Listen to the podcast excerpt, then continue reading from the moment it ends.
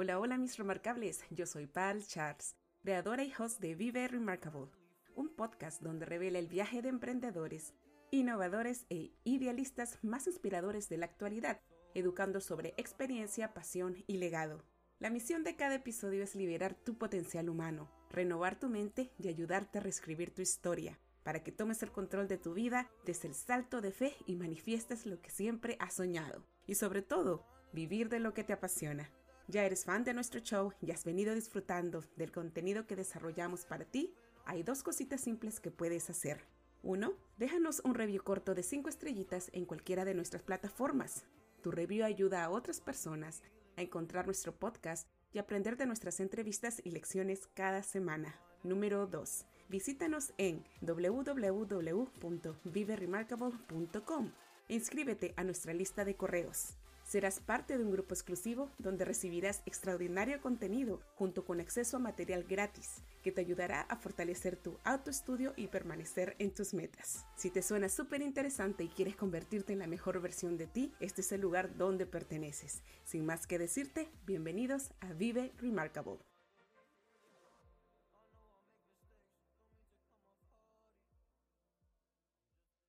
No hay que castrar, pero hay que educar, al menos para masturbarse.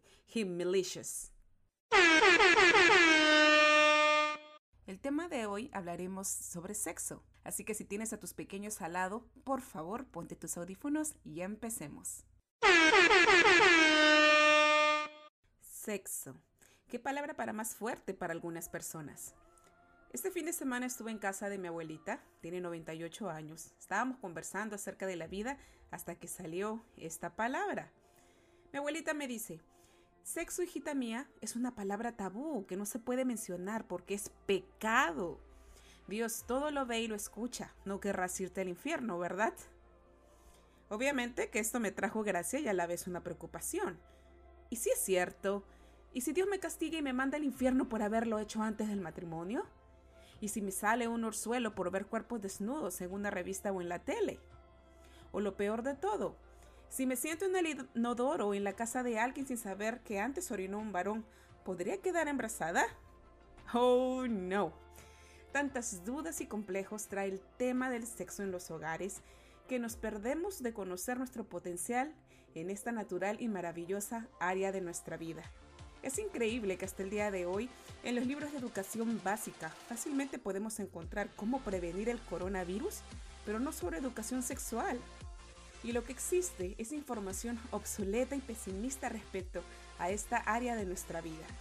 Aún en este tiempo seguimos viendo al sexo como, lo dice mi abuelita, algo tabú, algo malo.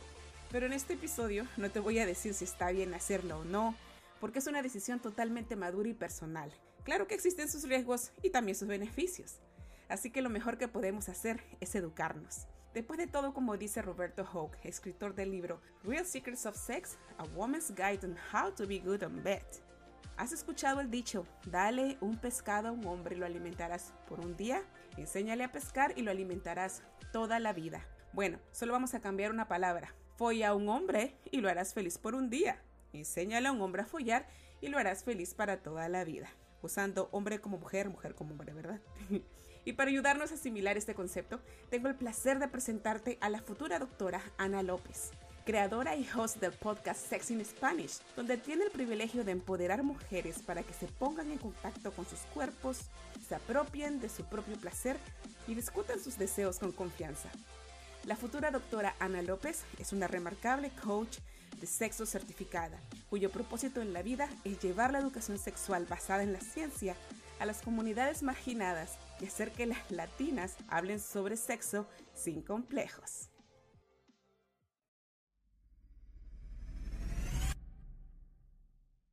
Hola mi querida Ana López, bienvenida a Vive Remarkable. Estoy muy pero muy emocionada que estés con nosotros y que nos ayudes a entendernos y entender este tema tan complejo como es el sexo. ¿Cómo estás? Estoy muy bien, gracias. Me encanta que estés con nosotros, de verdad, porque yo creo que todas las personas que te vamos a oír vamos a estar con nuestras orejitas paradas y pendientes de todos los tips y los hacks de vida que nos vas a dar para sobrevivir y sobre todo para gozar esta área de nuestra vida. Eso espero. Mira, como todas las entrevistas, a mí me encanta siempre recibir a mis invitados con una frase que, que he buscado especialmente para ustedes, pero la verdad yo decía, no sé qué frase colocarle porque tú eres una experta en el área sexual, así que me fui a tu página web y me encantó lo que encontré allí. Y la frase dice, el placer es poder. ¿Qué hay detrás de esta frase? Sí, yo creo que es, bueno, para empezar es cierto. para mí la educación es muy importante y con la educación viene el poder. Y entonces el placer también es poder como especialmente como mujeres y especialmente como mujeres latinas, es muy importante reconocer que también podemos sentir placer. Y eso no solamente, bueno, también con el sexo, pero con toda la vida, o sea, con, con la comunidad latina, especialmente las madres, siempre ponemos a los demás primero y entonces si aprendemos a ponernos a primero, ahí viene el placer y de ahí encuentras también el poder. Qué interesante, ¿ah? Y seguro que más adelante nos vas a dar la diferencia entre placer y manipulación. Sí, porque también sí, porque también hay casos en que las mujeres utilizan esta herramienta sexual para manipular a los hombres, pero ya nos contarás más adelante. yo he leído y yo sé que tú tienes un perfil profesional bastante interesante eh, fuera de toda esta este, este emprendimiento creativo que estás haciendo sobre la, el coach sexual. Sé que también eres una gran profesional que ayuda a muchas personas y me encanta porque, como te dije hace un momento, tú encajas perfecto en lo que estás haciendo es al servicio de las personas. Pero quisiera que nos cuentes un poco de eso, ¿no? ¿Cómo te podría definir las personas que te conocen? Sí, este, bueno, yo digo que soy entrenadora de, de sexo guía como, como lo quieren nombrar. y trabajo con las mujeres, como, como tú dijiste, trabajo con ellas para encontrar su placer, a, reconocer su placer, a, educarlas en, de su cuerpo, de, de su salud sexual y darles esa confianza que últimamente, bueno, todas deseamos esa confianza, ¿verdad? Que nos vemos en una película y dije, like, wow, ¿cómo, cómo yo puedo encontrar esa confianza en, para que puedan discutir a sus deseos con confianza con sus parejas o quien sea.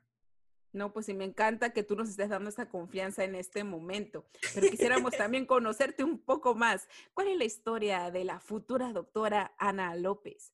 ¿Qué es quiero, quiero que nos cuentes aquella experiencia de vida que te hizo empezar a educarte en el área sexual. Sí, yo es, es, una historia muy rara, porque yo siempre, siempre me preguntan y siempre digo, de verdad, no sé dónde empezó, pero yo solamente recuerdo desde chiquilla, yo tenía tres vecinitas que vivían cerquita de mí y siempre les contaba de, de historias sexuales y teníamos como menos de 10 años y de verdad no sé dónde dónde saqué esas historias, no sé, de verdad. Pero desde ahí yo siempre quería trabajar en, eh, educación y siempre decía, oh, yo quiero trabajar en educación, quería ser maestra, pero no de sexo. Yo, yo nomás pensé como, siempre dije, oh, yo quiero ser como maestra de, de sexo, pero a, a que yo referí, eh, bueno, yo entendí que maestra de sexo era como maestra de salud,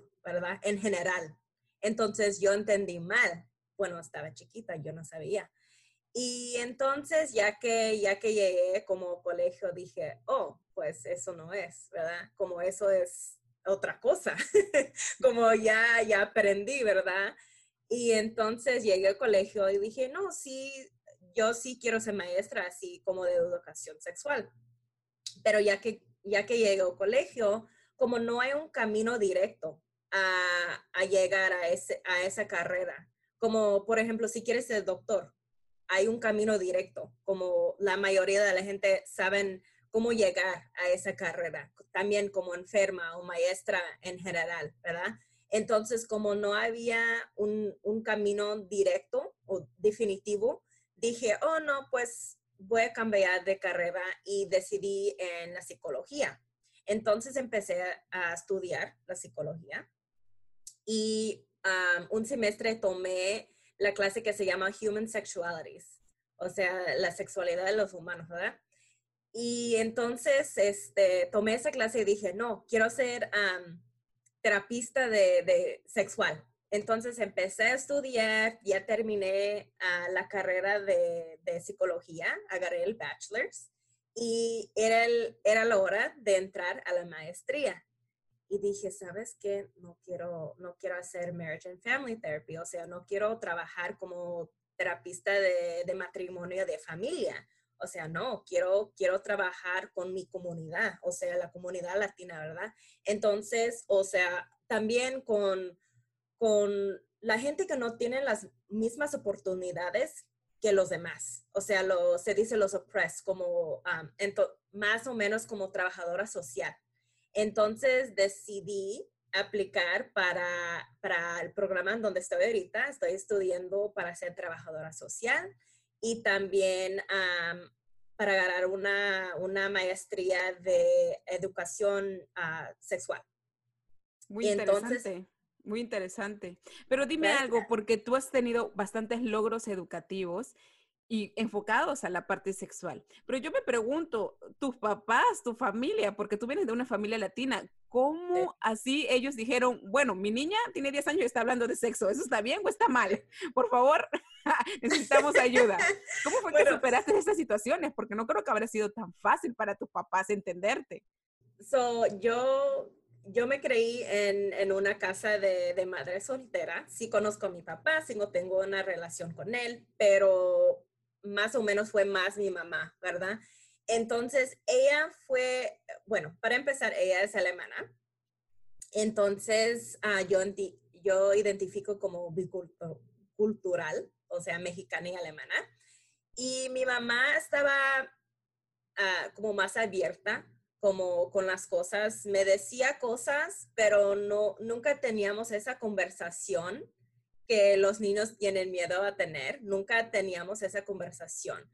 De vez en cuando me decía algo, me preguntaba algo. Recuerdo que una vez estamos yendo para la casa, saliendo de la escuela, y me preguntó plenamente, me preguntó, ¿estás teniendo relaciones con tu novio? Le digo, y sí estaba, pero dije, ¿y cuántos años tenías? pero tenía, ay, creo que tenía 17, 18 Ah, pero que no eras tan niña, pues yo me quedé en la imagen de los 10 años. y yo, wow, de chiquilla no, pero también de chiquilla ah, me preguntaba cosas, pues, o me dijo como, eso es tu, tu, vagina y nadie lo puedo tocar, menos yo, o, o una vez, porque yo de chiquilla, yo bien, bien brava, decía, no, yo quiero ese doctor y como siempre, siempre discutí mis deseos, pues. Entonces, uh, tenía un doctor desde chiquilla y era hombre. Y mi mamá me dijo, bueno, tenía que revisarme, ¿verdad? Una vez y me dijo, recuerdo muy bien que me dijo mi mamá, esto está bien solamente porque estoy aquí y porque es profesional. Si alguien más lo hace, tú me tienes que decir. Entonces ella fue como más abierto. Eh, en, en, esa, en ese aspecto. A mi papá, bueno, yo nunca le dije nada porque todavía me da miedo a decirlo. Pero, en ningún momento así personalmente tú sentiste como que, ay, como que vergüenza decirle algo a tu mamá, pese a que ella era muy abierta contigo, pero a ti, a ti no te dio así como que yo de, de mi carrera nunca le hablé. Yo me sentí, bueno, para empezar, no estoy como día más cercana a mi mamá, no tengo esa relación tan tan especial como, como las personas normalmente tienen con sus madres. No, tengo, no tenemos esa relación así para andar hablando tanto. Pero yo ya, siempre sentí como vergüenza para decirle lo que, lo que estaba haciendo. Y, aparte de eso, es mayor de edad. Entonces yo solamente tengo 30 años y ella tiene 73. Entonces, como ese, esa diferencia también se, me hace un poco difícil hablar de las cosas. Hasta hoy en día sí, me siento un poco como raro diciendo lo, que voy a hacer. pero como es mi carrera, si, si me pregunta, le digo. pero de, mi, de mis cosas personales o hablarle así como muy abierta, como lo hago con todo el mundo, no lo hago. Ah, pero qué, eh qué bonito, porque en cierta forma ella te dio como que el pie, ¿no? Como te dio esa primera confianza para poder verte también en este tema y no te puso el tema como si fuera algo tabú, como lo que usualmente las familias latinas o multiculturales o en cualquier parte del mundo todavía sigue viendo este tema así como tabú. Dime, ¿qué fue la cosa más importante que aprendiste en esta etapa, en esa etapa de tu vida, cuando tu mamá, pues cuando comenzaste a crecer, comenzaste a investigar más por ti misma en los estudios? ¿Qué fue lo que, lo que aprendiste de ti?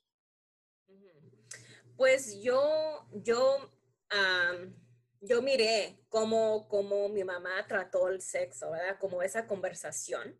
Y yo también miré cómo mi familia mexicana, mexicana cómo trató al, tema del sexo.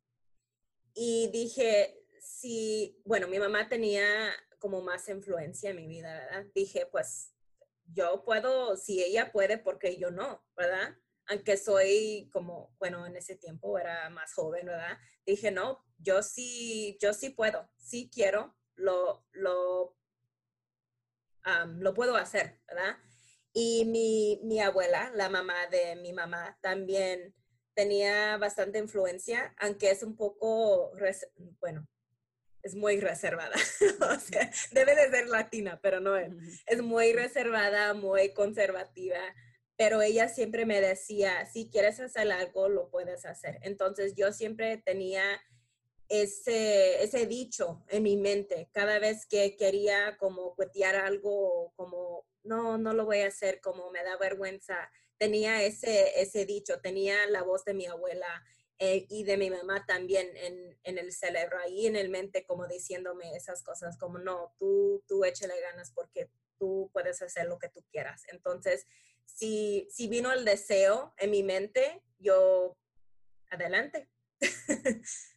Qué hermoso, porque eso es algo muy importante. Eso es lo que la gran mayoría de nosotros, y yo me incluyo, ¿no? De que nos faltó esa voz de mamá o de papá que te digan, échale ganas. Entonces, es bastante difícil cuando uno ya crece cambiar esas voces que fueron negativas. Y transformarlas en algo positivo. Pero me encanta que nos cuentes esa historia, de verdad. Muchísimas gracias. Oye, esta pregunta no está acá, pero me parece muy, muy interesante que tú nos puedas decir, ya que tú desde pequeñita, tú fuiste educada en esta área, en el área sexual. ¿Cómo se ve una persona, una mujer de 16 años con educación sexual versus una mujer que no tiene educación sexual a los 16 años? ¿Qué, quiero que nos cuentes ajá, tu experiencia, tu experiencia personal. Sí, yo, bueno, en ese tiempo yo me sentí como más segura, como yo conozco a muchas personas que estaban también teniendo relaciones en esa edad y salieron embarazadas y eso fue sin querer. Yo sé que hay unas niñas de esa edad que quieren embarazarse, entonces está bien su, su vida, ¿verdad? Pero la cosa es que yo como educada en ese tema y especialmente a esa edad, yo me salvé porque yo no contraté ninguna cosa, yo me cuidé mucho, especialmente contra los STIs, la SIDA, el embarazo.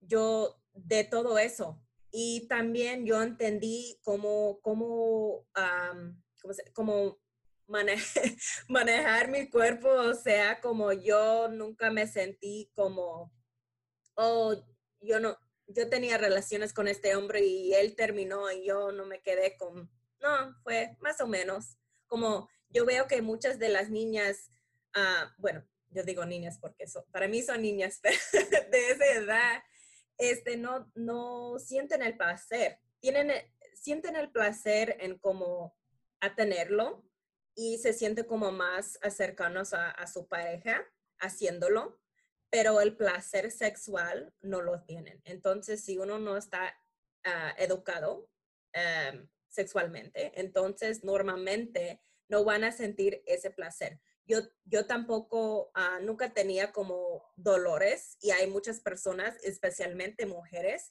que dice que le duele a tener sexo. Y es porque no están educadas a, preparar su, su cuerpo para tener relaciones. Wow, me parece muy interesante y quisiera que nos digas un poquito de eso, cómo la mujer puede prepararse, porque sí, lo que acabas de decir, he visto, he leído y he escuchado a muchas mujeres que dicen, no, pero es que ya no quiero tener relaciones, ni, ni casada, ni estando no casada, eh, porque me duele, porque me siento mal y prefiero correrme, o, o hasta hay situaciones en que las mismas mujeres prefieren que sus esposos vayan a tener relaciones fuera del hogar en vez de que ellas asumir, vamos a decir, esa responsabilidad, ¿no? Porque lo ven así como un trabajo adicional, cuando en realidad creo que no saben lo que se están perdiendo. Sí, eso sí. Bueno, prepararse su cuerpo para mí significa como el foreplay, o sea, lo que le nombran el foreplay, o sea, la mujer ocupa eh, normalmente, ah, ocupa o necesita 20 minutos para preparar su cuerpo, para que su cuerpo esté listo, no la mente, el cuerpo sea listo para tener relaciones. Normalmente somos una sociedad en que todo así, como rápido, rápido, ¿eh? Y entonces, siempre, y, y los hombres no necesitan tanto tiempo. entonces, nosotras como mujeres sentimos como, ah, no sé, como prisa para tener relaciones. Entonces es muy necesario tomar el tiempo para relajarse, para, para estar segura que su cuerpo está lista. O sea, el lubricant, el, ¿cómo se dice? El lubricante del cuerpo ah, no se sale bien y en, en tanto en like cinco minutos, ¿verdad? Sí, pero a ver, porque está muy interesante ese tema. O sea, son 20 minutos que nosotras, las mujeres, tenemos que trabajar internamente en nosotras, o eso es junto con la pareja. ¿Cómo, cómo es esa situación? Puede ser, puede ser uno de los, uno o los dos. Puede ser, tú lo puedes hacer sola o también con la pareja, o sea, foreplay así. El, lo, la cosa es que el foreplay puede ser sola y también puede ser con la pareja. Entonces, ustedes como pareja tienen que decidir cuál es lo que quieren ustedes. También la mujer puede decidir, ¿sabes qué? Yo mejor hago foreplay sola y luego conjunto contigo. Y, y es tu cuerpo, tú puedes decidir, aunque vas a tener relaciones con él, tú tienes el poder de decir, ¿sabes qué? Mejor yo prefiero tener foreplay yo sola. Y también él tiene el poder de decir, ¿sabes qué? Yo quiero tener foreplay solo también. Entonces, cada quien tiene el poder de decir lo que quiere para su cuerpo. Mira, eso es algo, justo tiene que ver con la pregunta que, que, viene. Dice, ¿por qué es importante que las personas, en especial las mujeres latinas, sepan, sepan y conozcan, se eduquen acerca de este tema? especialmente las mujeres latinas. ¿Por qué? ¿Y por qué te digo? Porque lo que acabas de decir, ¿no? Que es responsabilidad de cada uno hacer los juegos antes, yo decido, tú decides, pero la cultura latina, o sea, yo lo veo bastante difícil, ¿no? Si la mujer no está educada en, en este tema, ¿cómo le va a decir a su pareja, oye, espérate, yo primero me voy a preparar y luego tú vienes? ¿Cómo podemos hacer que eso cambie? Sí, sí, eso es una cosa muy común y yo creo que yo lo veo mucho en la comunidad latina porque, bueno, existe el, machismo todavía. Y eso es como nosotras, varias veces nosotras vemos el, el placer para el hombre como necesario. Y para nosotras es un bonus nomás, ¿verdad? Como es algo, algo, oh, que si pasa, pasa. Y pues no, pues, pues no, lo estoy haciendo nomás para él hasta me, me duele, como tú dijiste, ¿verdad? Y para empezar, quiero, quiero decir, si el sexo te duele, no lo hagas. Es algo, no debe doler en ningún momento, no te debe doler. Entonces tiene que ver con algo que está pasando. Puede ser varias cosas, pero el sexo no debe de doler. Entonces, este, regresando a lo que estaba diciendo, este, ya, tiene que ver con el, machismo, ¿verdad? Nosotros ah, sentimos que tenemos esa responsabilidad, como tú dijiste. Y la cosa es que el placer es la responsabilidad de cada quien. Entonces, tú tienes eh, la responsabilidad para tu placer tu pareja a lo de él, yo al mío y, you know, los demás de los demás, ¿verdad? Entonces, cada quien tiene la, la responsabilidad a su placer y de nadie más. Entonces, es muy común especialmente en, en, la sociedad y como en las redes sociales siempre lo ven y como, oh, la mujer tiene responsabilidad a, a, dar placer al hombre, que no sé qué, y nunca viene lo de mujer. Y últimamente he visto un poco como de la mujer, pero la cosa es, ¿por qué voy a poner el poder de mi placer en mi pareja? Si es, es mucho más poderosa decir, yo tengo, yo soy la dueña de mi placer, yo tengo el poder, solamente yo tengo el poder a, manejar mi, mi, placer y de nadie más. Si es mi responsabilidad, entonces es más, es mejor, porque nadie, nadie lo puede quitar. Si lo pongo en manos de un hombre o quien sea, no lo, me lo pueden quitar, ¿verdad? Entonces yo digo que es más poderosa decir yo soy responsable para mi placer. Pero todo eso también es un tema de, mentalidad, un tema cultural, ¿no? Porque eh, eh, lamentablemente, como dice, la cultura latina está más basada en, las religiones, en las, en las reglas de la religión, ¿no? Que dicen, bueno, hay que tener niños hasta cuando se pueda, siempre la mujer es la que tiene que estar dispuesta para el hombre. Entonces, ahí también tiene que ver mucho con el cambio de la mentalidad. Y al decidir realmente que estamos entrando en una cultura totalmente diferente, donde la mujer también puede decidir. Y me, encanta, sí.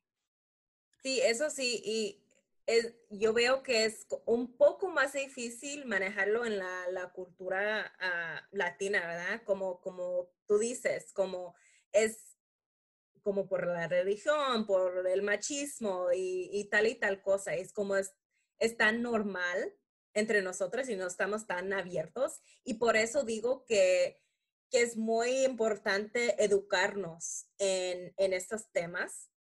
Y aunque y las personas son religiosas, también como yo siempre digo a mis clientes que Dios crió el sexo entonces, ¿por qué no puedes educarte en tu, sobre tu cuerpo? Porque Dios lo hizo. Entonces, como educarte en algo no quiere decir que es pecado, porque estás, estás aprendiendo de tu cuerpo, estás aprendiendo cómo cuidarte.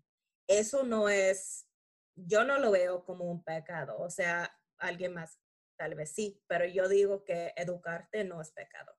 Y estoy totalmente de acuerdo, porque yo creo en Dios, pero también creo que nos ha hecho inteligentes.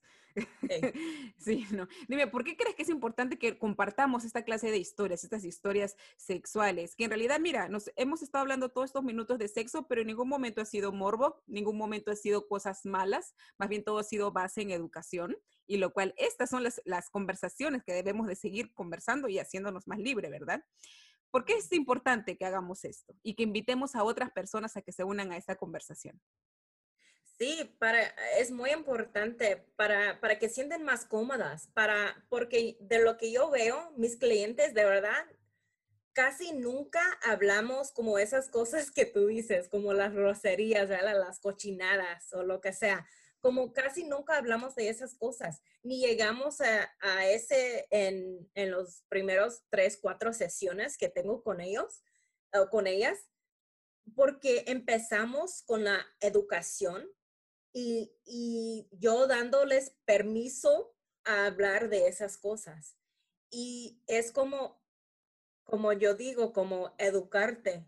ah, la educación del cuerpo, ¿cómo vas a ir doctor si no sabes lo que está pasando en tu cuerpo, lo que es normal para tu cuerpo? ¿Cómo vas a, cómo vas a decir a tu pareja que algo te duele o si algo está mal si no sabes? Entonces estás, estás, no sé cómo dijera. Eh, es, es, tan importante que se me vuelan las palabras. No, pero y aparte de eso, no, o sea, enfatizando la importancia de, de, de, de, compartir estas conversaciones, me pongo a pensar en este momento que también al compartir estos temas entre las propias mujeres, también disminuimos el riesgo a violaciones, abusos. Sí, porque también. decir, porque ya conociendo lo que está bien y correcto dentro de una relación sexual, ya podemos decir, oye, aguanta, ¿no? O sea, este tipo me está agarrando mal, me está haciendo doler, o sea, que hay algo que no me está gustando. Eso sí, y también lo que pasa, lo que veo con, con las madres, por ejemplo, sí, bueno, yo no soy madre, pero soy tía, entonces yo tengo, yo, yo me pongo a ese trabajo muy al alto, ¿verdad? yo también, este yo también. yo no tengo hijos, pero yo soy la tía y me tienen que hacer caso. Sí, eso sí, y especialmente en la comunidad latina es algo muy diferente que ser, que ser aunt. Totalmente, totalmente. Sí, sí. Entonces, este, estás enseñando a, las niñas que tienen que vivir así también. O si, por ejemplo, si empiezas a hablar sobre el sexo o a tener esas conversaciones, vas a tener esa confianza de que hablo y vas a cambiar sin, sin casi, sin decir nada a ellos, ¿verdad? A los niños, porque los niños sí vean lo que, lo que hagas y cómo te ves y cosas así. Y a ver, esa confianza te va, les va a ayudar a, crecer en una persona confiada, con confianza, pues entonces hay que pensar en, en, las cosas que tú haces y las cosas que tú digas y ¿Qué quieres tener para, para los niños en tu vida o tus, tal vez tus hermanos o quien sea, verdad? No, sí, y me encanta lo que dices, ¿no? Porque yo siempre digo, nosotras fuimos una generación de frustradas, ¿no? Porque todo era pecado, todo era tabú, y yo no quiero eso para mis sobrinos, yo quiero que ellos vivan una vida saludable, responsable y que se gocen lo que se tienen que gozar. Mira, y hablando de niños, porque bueno, también te mencioné hace un, buen rato, yo soy maestra de niños pequeños y eso, me encanta conversar con mis niñitos, especialmente de esos temas para no prevenirlos de cualquier cosa. Entonces, estuve en una charla hace unos días atrás y nos comentaron acerca de unos casos eh, que son muy importantes. Entonces, mamá, papá, tú que nos estás escuchando en este momento, por favor, para tus orejitas, porque esto sí necesitas saberlo para poder explicarle a tus niños cómo actuar en estas situaciones. Bueno, estos son dos casos. El primer caso era eh, a qué edad es la edad correcta que se le puede comenzar a hablar a los niños acerca de, educación, de educación sexual, ¿verdad? No de relaciones sexuales, sino de educación sexual. Y ¿Por qué? Porque hay este caso de este niño que encontró, que su mamá encontró a este niño de cinco años encima de su primita que tenía como cuatro años. Y cuando le preguntaron, ¿qué estás haciendo? Dijeron, ah, es que estamos teniendo relaciones como los animalitos. Esa es una. Y luego una niña de cinco años que estaba besándole, eh, besando en la boca a otra niña, también a su amiguita de cinco años. Y también cuando le preguntaron, le dijeron, estamos haciéndolo solamente por jugar, por explorar. Obviamente en esas dos situaciones los padres no sabían cómo reaccionar. En ese momento creo que esos padres fueron muy, muy sabios porque en vez de hacer un drama, como usualmente mm, hacemos nosotros los latinos un escándalo de todo, ellos lo tomaron como que, hey, aguántate, primero déjame consultar para luego poder manejar este tema. Entonces tú que eres la experta en este tema, ¿cómo podemos, cómo podríamos solucionar, no solucionar, pero sí darle un buen consejo a nuestros niños o a los pequeñitos para que no confundan, ¿verdad? ¿Cómo, cómo podríamos hacer? Sí, entonces para la, primer, ah, la primera pregunta que fue cuándo podemos empezar a hablar con los niños del sexo, y yo digo desde la infancia. Y es muy importante, como tú dijiste, no, no hablar sobre el sexo, sino la educación sexual. Entonces, eso significa que estamos hablando del cuerpo, del placer, porque hasta los, hasta los niños de un año, menos de un año, sienten placer, ¿verdad? Y entonces hablar del consentimiento, del cuerpo, del placer. Entonces, para, para esa, esos padres que, que Ah, estaban con los niños que estaban besándose y cosas así. Entonces, yo creo que sí hicieron bien. No, porque les vas a regañar? Normalmente yo creo que los padres, si vean eso, van a regañar a los niños y eso no ayuda a nada. entonces, porque ellos solamente están buscando el placer. O los niños que dijeron, oh, estamos teniendo relaciones como los animales. Están jugando, no la están, no la están haciendo para, porque es como, porque saben lo que es, ¿verdad? No saben lo que es. Son niños. Entonces, nosotros como adultos normalmente ah, sexualizamos las cosas que no son. Y yo, y nosotros vemos los niños como unos inocentes, ¿verdad? Y sí son, pero la cosa es que sí podemos hablar del sexo sin, sin sexualizarlo algo no está sexualizado hasta que nosotros digamos que sí es. Entonces, esos padres pueden decir como, yo sé, bueno, hay que empezar con preguntas, como qué estabas haciendo o por qué estabas haciendo esto y, sin, sin regañarlos, ¿verdad? Para, para verdad encontrar la respuesta, porque como niños son muy honestos, te van a decir lo que estaban haciendo, te van a decir porque lo hicieron, ¿verdad? Entonces, si tú vienes con regañadas, no te van a decir lo que pasó, ¿verdad? Porque luego, luego no van a tener miedo y luego a otra edad no te van a querer decir lo que realmente está pasando. Entonces, hay que venir ah, sin regañadas y con la curiosidad, como preguntar, oh, ¿qué es lo que está pasando? ¿Por qué estás haciendo esto? Y empezar con preguntas, a ver lo que pasó realmente y lo que estaban pensando, ¿verdad? Y entonces hay que explicarles que tú ya sabes que, que sí se siente bien hacer ciertas cosas, ¿verdad? Uno se siente placer cuando, cuando le toca el pene o la, la vulva, ¿verdad? Pero eso lo hace solo y en, en privado, ¿verdad? Y también como hay que lavar las manos cuando lo haces y eso es algo que, que no, no debes de, de, compartir con tus amiguitos de la escuela o quien sea, ¿verdad? Y también sobre el consentimiento, como tú tienes que preguntar hasta por los abrazos, tienes que preguntar, ¿eso está bien? Y también hay que, hay que explicarles que haciendo esas cosas, que, que los niños no hacen esas cosas, que no es para los niños. Y ellos van a entender, pero la cosa es que normalmente como adultos hacemos, ay, like, ¿qué están haciendo? Son niños y bla, bla, bla, bla, bla y tal cosa. Y nunca explicamos bien y luego nunca entienden la lección. Solamente entienden que hicieron algo según mal y sienten como vergüenza y sienten como sienten como confundidos, ¿verdad? Porque no saben lo, lo que pasó. Entonces, aprenden que el placer es algo mal. Y ahí van mal las cosas. No, y tienes razón. Y aparte algo interesante que dijiste era de que tenemos que hacer las preguntas certeras y en calma, porque yo recuerdo que en esta charla también dijeron, hablaron de otro caso, un ejemplo muy parecido, pero dijeron que en este caso la mamá sí, ella hizo el drama tremendo y todo lo demás.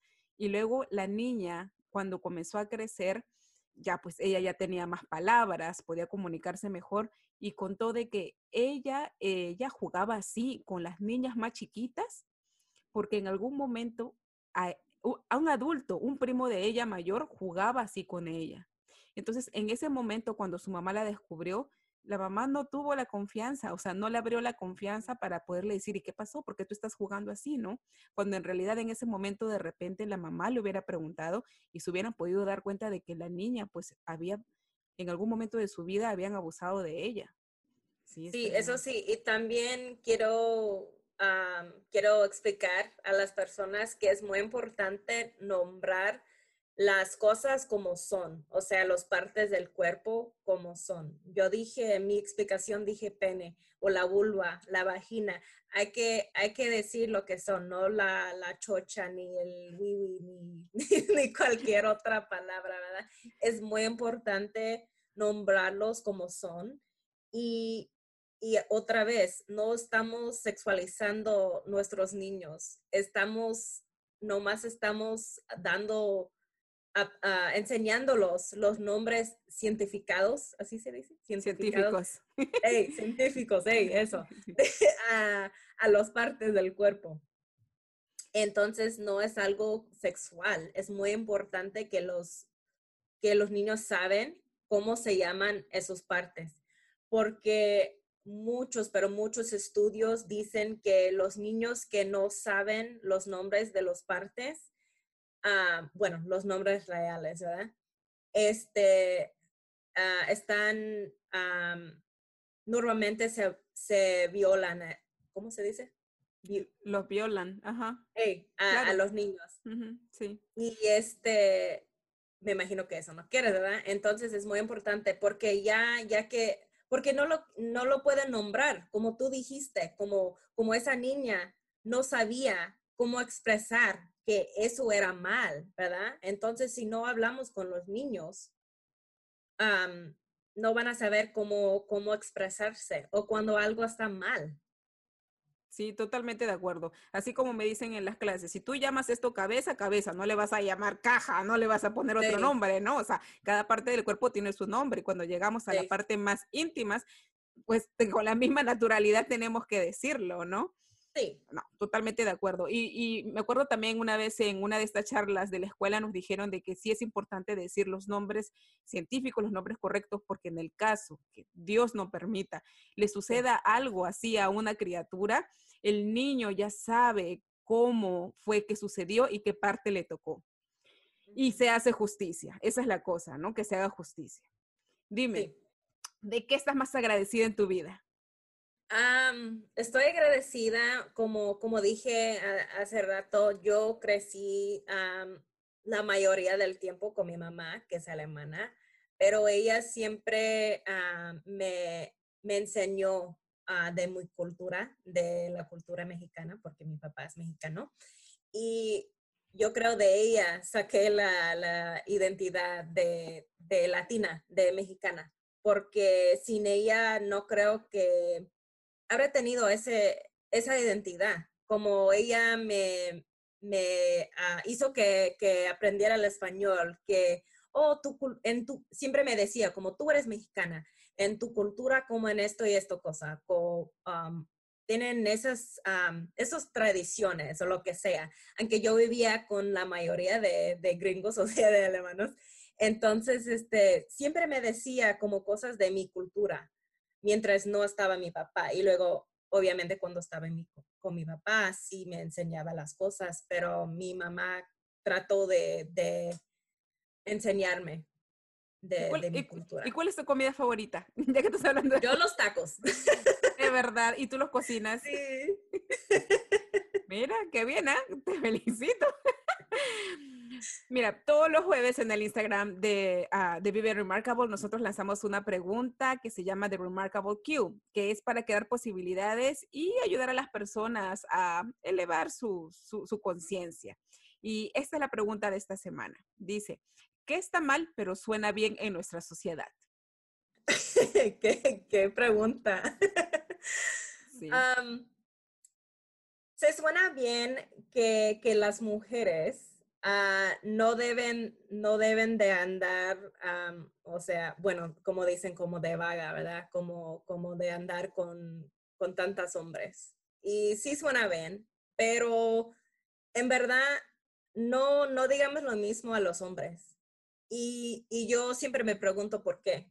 Y es porque no han, no como, la, como una sociedad, no, no hemos aceptado que las mujeres sí, sí pueden tener placer.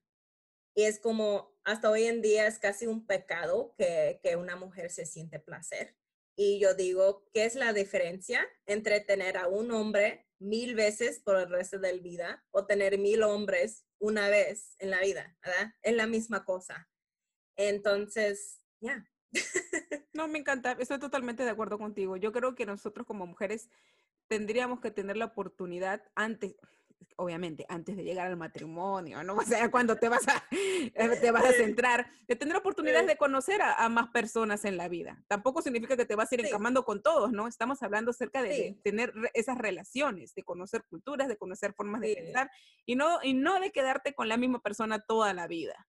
Porque es mentira, o sea, toda la vida el, el, primer amor es muy bonito y a algunas personas les ha funcionado, pero no es realista. No es realista. Ajá.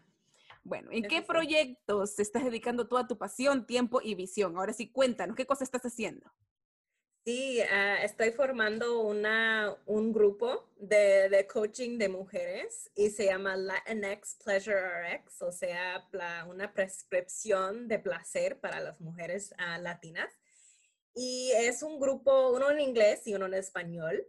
Y vamos a juntar cada semana por cuatro meses y hablar sobre el tema de sexo y les voy a dar coaching, pues como una, como soy entrenadora de sexo, les voy a guiar en cualquier cosa que, que ocupan o y contestar cualquier pregunta, Me me parece muy, pero muy bien. A encontrar su placer. Wow, me parece muy bien. Yo creo que muchas de mis amigas, incluida yo, nos vamos a sumar a esa comunidad para sentirnos libres de poder contar, de contar también nuestras penas, tal vez, de nuestras desilusiones y luego de cómo poder superarlas. Dime, ¿de qué estás más orgullosa en tu vida? ¿Qué es lo que te hace remarcable? Hmm, bueno, yo no me doy por vencida y ni me quedo callada. O sea, si yo quiero algo, yo trabajo para lograrlo en, la forma de, lo que necesita. Entonces, cualquier cosa, ya, si quiero algo, lo logro. Y es, es una, una forma de vista que yo tengo en, de la vida. O sea, si quiero algo, lo voy a hacer ya. y como creo que porque todavía tengo esa voz como de, de mi de mi abuela, de mi mamá en mi mente. Y también como normalmente como mujeres ah, nos quedamos calladas en, varias veces, en varias ocasiones. Y si algo está mal, yo siempre digo, no me quedo callada, yo lo digo. Y entonces yo veo en ese aspecto de mi vida como las puertas nunca están cerradas, porque yo sé preguntar por lo que quiero o por lo que es correcto, ¿verdad? Me encanta, me encanta. Vamos a aprender mucho de ti, especialmente en esta pregunta que es, ¿cuál es el mejor hack de vida para hacer de este mundo un lugar mejor para vivir? Ya, ah, voy a sonar como una broken record, pero educarte. ya, educarte. La educación es, es todo, de verdad. Yo siempre lo digo, pero sí es verdad. Si nos, la cosa es que si no sabes algo, no vas a saber que está mal o que sí está correcto o cómo lo puedes cambiar. Y eso tiene que ver con cualquier aspecto de la vida, ¿verdad? Entonces, bueno, como yo soy entrenadora de, sexo, como si tú te educas de tu cuerpo, puedes encontrar el placer, puedes, puedes mejorar tu salud sexual, tu salud en general, ¿verdad? Entonces, sí, la educación. Edúcate en cualquier cosa. Sí, sí, estoy totalmente de acuerdo. Y yo creo que para educarse tampoco uno no necesita ir a universidades caras, porque ahora la educación está al frente de nosotros, ¿no? ¿Y cómo te podemos contactar? Porque todo este tema está demasiado caliente y queremos saber más. sí, pueden, pueden ir a mi página de web, que es sexandspanglish.com, o también en Instagram, at sexandspanglish. Ok, contaste acerca de esto, de estos grupos que vas a iniciar. ¿Hay algún requisito para poder participar? ¿Algún requisito en edad, en país? No sé. bueno, cualquier mujer que se identifica como latina. Y yo solo, bueno, el único requisito que 18 y mayor, ¿verdad? 18 y mayor y que sea mujer que se identifica como latina. Y ahí en mi Instagram tengo una, eh, una link tree y allá dice Group Coaching y ahí pueden entrar. Y para mis amigos trans que también se identifican como mujer, ¿es este lugar perfecto para ellos también? Qué lindo. Cualquier, bueno, yo dije, bueno, yo dije mujer, pero cuando yo digo mujer, es cualquier persona que se identifica como mujer. Excelente, me encanta. Allí vamos a estar. Muchísimas gracias por estas fabulosas palabras. Me ha encantado conocerte. Yo sé que esta no va a ser la única vez que vas a venir de invitada. Ya hemos hablado de unos proyectos para aparecernos por ahí en Instagram y voy a estar totalmente encantada de seguir apoyando este proyecto, mi querida Ana. Gracias. Gracias por escuchar este episodio de Vive Remarkable. Recuerda que nada en tu vida cambiará hasta que tú lo hagas. Si encuentras que este episodio te ha ayudado, asegúrate de darle like. Ayúdame a compartirlo con más personas que como tú quieren convertirse en su mejor versión. Si todavía no te has suscrito, hazlo ahora para que no te pierdas ningún episodio de este extraordinario podcast. ¿Aún no eres parte de la comunidad de Remarkables? Entra a www viveremarkable.com y déjame tu email. Te estaré mandando una invitación VIP para que accedas a material exclusivo solo para los miembros de la lista, así como recibirás regalitos virtuales totalmente gratis que sabemos te ayudarán a transformar tu vida. Si tienes alguna duda, sugerencia o deseas ser parte del show con tus preguntas, escríbeme a pulsecharts.viveremarkable.com enviándome tus datos e información de contacto. Encuéntranos en todas las plataformas de podcast así como en Facebook y YouTube como Vive Remarkable y en Instagram como vive.remarkable. Hasta un próximo episodio.